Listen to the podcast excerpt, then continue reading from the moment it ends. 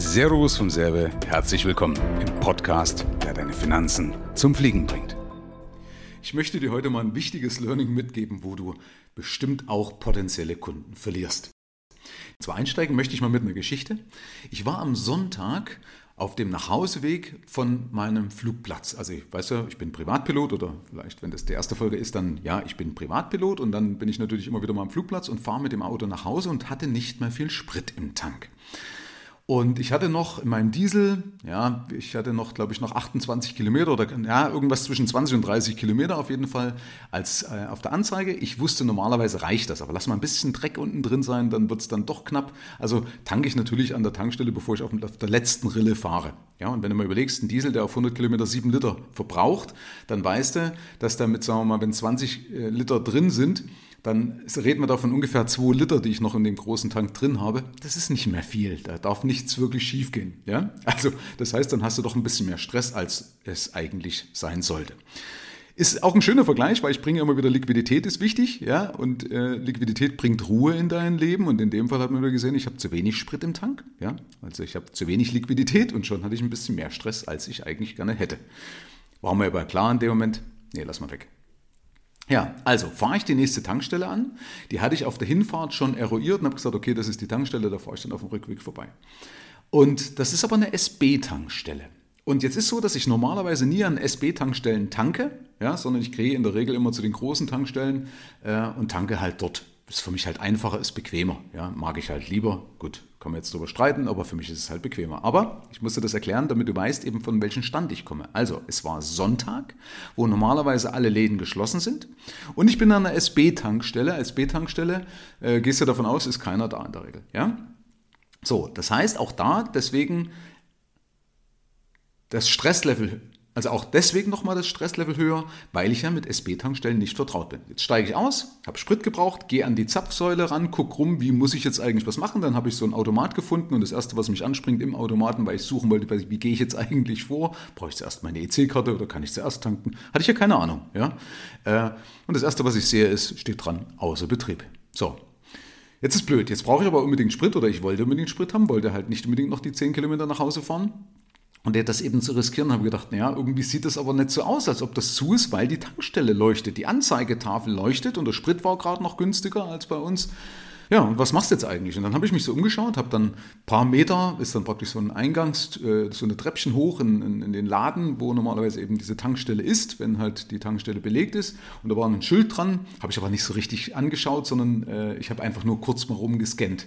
Und dann habe ich aber auch einen Notfallknopf gesehen. Dann habe ich gedacht, okay, dann nimmst du halt einen Notfallknopf, ist ja für mich ein Notfall, ich brauche Sprit, ja, und ich kriege keinen Sprit und der Sprit ist hier gerade günstiger. Also gedacht, rufe ich den oder klicke ich auf den Notfallknopf. Dann war äh, ein, ein, Ausländer dran, der mich kaum verstanden hat, war total holprig und so weiter. Und das Gespräch ist dann aber auch unterbrochen worden, weil in dem Moment ging die Tür oben auf und dann kommt mir so ein gut gelaunter Mann entgegen, älterer Mann entgegen und schnauzt mich total zusammen, wie blöd man denn eigentlich sein kann und was soll man denn eigentlich noch machen. Hier an dieser Tür sei doch ein Schild, wo drauf steht, Tankstelle außer Betrieb, bitte kommen Sie in den Laden. Das stand auf dem Schild. So, und jetzt nochmal, aus meiner Sicht der Dinge war das eben nicht normal, weil ich war an einem Sonntag dort an einer SB-Tankstelle. Sonntag bedeutet für mich, okay, der Laden ist nicht besetzt. Das ist ja die Erwartungshaltung, mit der ich komme. Ja?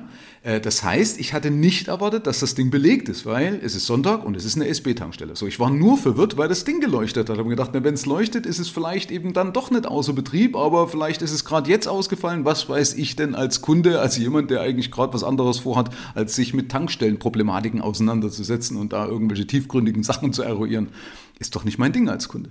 So, das heißt, ich war als intelligenter Mensch also die Hater werden jetzt sagen, nein, Michael, bist du nicht. Aber ja, ich halte mich schon für intelligent. Ich war nicht in der Lage, mit der Situation klarzukommen. Und dann schnauzt er mich auch noch zusammen. So, dann bin ich natürlich, ich habe das Ding vollgetankt, bin in den Laden reingegangen. Dann war der zwar wieder recht freundlich, aber ich habe halt nicht mehr mit ihm gesprochen, weil ich einfach auch von der ganzen Situation enttäuscht war. Wie wie kann es das sein, dass er mich als Kunde einfach so anschnauzt? Das ist aber verständlich in einer gewissen Weise, weil viele Unternehmer reflektieren nicht und sagen, ja, ich habe doch, ich habe doch hier meinen, mein Schild dran gemacht. Ja, aber aus meiner Sicht hast du eben nicht als Unternehmer, als Selbstständiger dein, dein Schild dran gemacht, weil wo erwarte ich denn ein Hinweisschild, wenn ich tanke? Ja, an meiner Zapfsäule oder an dem Automaten selbst. Aber warum soll ich denn sechs, sieben Meter weiter scannen? Ja, äh, vielleicht sind Leute es vielleicht noch ein bisschen dunkler. Weißt es ist ja auch schon, schon, schon Nachmittag gewesen. Im, Im Winter siehst du sowieso nicht so gut wie ich als, also als Brillenträger. Ich habe über, über acht Dioptrien dann siehst du das doch alles gar nicht so, wie du es vielleicht sehen solltest. Und dann hängt ein kleines DIN A4-Schild von mir sechs, sieben Meter weg, äh, wo drauf steht, ja, Automat außer Betrieb, das ist der erste Satz. Ja, weiß ich, okay, dann habe ich gar nicht groß weiter gelesen. Das habe ich einfach nur überflogen. Aber es stand nicht dort, wo ich es hätte, wo ich es gebraucht hätte, nämlich an dem Automaten selber. Ja, Automat ist besetzt. Achtung, wir sind auf jeden Fall da. Bitte kommen Sie in das Ladengeschäft rein. Meinetwegen, wenn du es noch ganz einfach machen willst, gerne auch an Sonn- und Feiertagen wenn das Ding halt schon seit tausend Jahren kaputt ist, was weiß ich denn. Also das heißt, ich habe hier eine ganz andere Sichtweise als der Chef. Und das ist aber die Kunst, sich auf den Stuhl des Kunden zu setzen und ganz einfach für Blöde zu denken. Ich will dir noch ein anderes Beispiel bringen. Ich hoffe, du kannst es so nachvollziehen. Ja? Ich bringe dir, zeig dir mal bewusst immer ein Beispiel mal aus meinem Leben, ja? dass es mir genauso geht. Also, dass man denkt, die sind, die sind alle doof. Nee, auch intelligente Menschen stolpern über sowas. Das merke ich auch bei mir in meinen ganzen Abläufen, dass intelligente Menschen drüber stolpern. Ich habe ein Beispiel. Wir haben immer früher, haben wir so ein Willkommenspaket mit einem Löwen verschickt. Ja, da war ein Löwe drin, so ein schöner großer Löwe auf dem Marmorsockel. Da war dann auch ein individueller Spruch drauf mit dem Namen meines Kunden, plus ein Begleitbuch, plus ein Buch und so weiter und ein schönes Anschreiben. Aber eben ganz oben drauf war der Löwe, eingepackt in so kleine äh, Styropor-Kügelchen oder wie auch immer, damit das Ding nicht kaputt geht. Der doch ein sehr wertvoller Löwe gewesen. So bis irgendwann mal mich ein Kunde gefragt hat, in meinem Kurs, sagt der Michael, wo ist denn das Begleitbuch? Sag ich, Daniel, das hast du zugeschickt bekommen. Ja, wo? Ja, in deinem Willkommenspaket. Nee, nee, nee, war nicht drin. Sag ich doch, das war ganz unten unter dem Löwen. Ach so, nee, das habe ich nicht gesehen, habe ich weggeschmissen. Jetzt kann man dem Kunden einen Vorwurf machen. Nee, brauche ich aber nicht, weil ich habe gemerkt, okay, es war für ihn nicht eindeutig. Es war für meinen Kunden nicht eindeutig, dass unter dem Löwen noch was kommt. Und er war halt gestresst, so wie wir doch oftmals in unserem Tagesablauf auch wirklich überfordert oder gestresst sind. Oder nicht gerade hundertprozentig konzentriert und fokussiert auf das, was du jetzt gerade von mir erwartest. Ja? Ich lese doch nicht so aufmerksam deine E-Mail, so aufmerksam deine Nachricht. Wir dürfen doch nicht denken, als, als Unternehmer oder als Selbstständiger oder als Dienstleister, wenn wir jemand anschreiben, dass jetzt der oder die andere einfach alles stehen und liegen lässt, den Stift fallen lässt und sagt, so, jetzt fokussiere ich mich 100% auf deine Arbeit. Das machen die doch nicht. Also muss ich überlegen, wie kriege ich es so rein in den Kopf, damit die Abfolge passt, damit das gar nicht untergehen kann, selbst im größten Stress. So, also haben wir beispielsweise oben auf den Karton gleich ein Inhaltsverzeichnis drauf gemacht, mit Bildern, mit Piktogrammen. Damit man also nicht nochmal nur lesen muss, sondern ganz kurz knackig und dahinter ein Piktogramm. So. Ob das jetzt immer funktioniert hätte, ob es nochmal eine Ausfallerscheinung gegeben hätte, weiß ich nicht. Also wir hatten dann nie mehr Probleme. Aber Herr Gott, tut uns doch nicht weh, meinem Kunden das leicht zu machen. Weil die Frage ist, sind denn die Kunden deswegen alle blöd? Sind sie doch nicht. Ja? Und wir denken aber dann manchmal, ja, die sind alle blöd. Weil wir einfach nicht reflektieren in dem Moment und sagen, naja, stimmt, eigentlich, wenn ich im Stress bin oder sowas, dann geht es mir doch genauso. Und ich darf doch nicht davon ausgehen, dass es einfach, äh, mein Kunde, wie gesagt, eben man, das einfach 100% dabei mir ist, wenn ich das gerade mache. Und das gilt übrigens für Blueprint-Jobs genauso. Also wenn jemand im Lager ist oder sowas, mach's überall leicht. Ne? Da kann man von der Bundeswehr oder wie auch immer lernen. Da steht wirklich jeder, jeder Mist steht dran. Und das arbeite ich teilweise auch mit Kunden. Da hat man jemanden mal gehabt mit, einer, mit einem Landschaftsgartenbau. Äh, die haben dann die Stundenzettel so nicht ausgefüllt. Dann haben wir überlegt, okay, wie kann man das denn machen, dass die die Stundenzettel leichter ausfüllen? Ja, haben wir uns überlegt, okay, äh, wie kann man einen schönen Namen draus machen, der sich dann auch einhämmert. Ne? Also so ein Akronym, also eine Abkürzung, eine passende Abkürzung und die halt in dem Fall Baum heißt, weil passt halt zum Landschaftsgartenbau. Und eben auch mit Bildern arbeitet und viel übersichtlicher damit eben seine Mitarbeiter das leichter ausfüllen. Und das möchte ich dir mal unbedingt ans Herz geben. Es gibt so eine Grundregel, an die du dich halten solltest, wenn du keine Kunden verlieren möchtest. Ja, wenn du also Kunden leichter gewinnen möchtest und keine potenziellen Kunden irgendwo verlierst, du kriegst es ja nicht mit, dass du sie verlierst. Weißt du, zu dir kommen ja nur die, die du, die du bekommst. Und die anderen, die du verloren hast, kriegst du ja gar nicht mit. Das ist ja das Schlimme. Ja, habe ich ja mal so einen Podcast drüber gemacht über den Survivorship Bias, ähm, also den Fehler, den Überlebensfehler.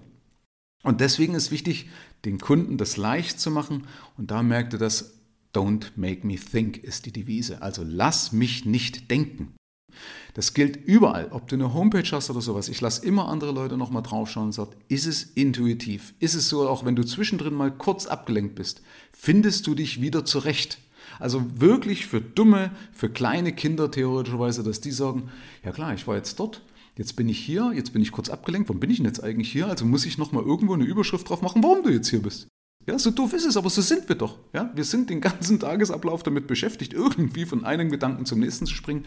Dann kommt eine E-Mail rein und dann muss ich dich einfangen können. Dann muss das idiotensicher sein. Und deswegen merkt ihr unbedingt den Spruch, don't make me think, lass mich nicht denken.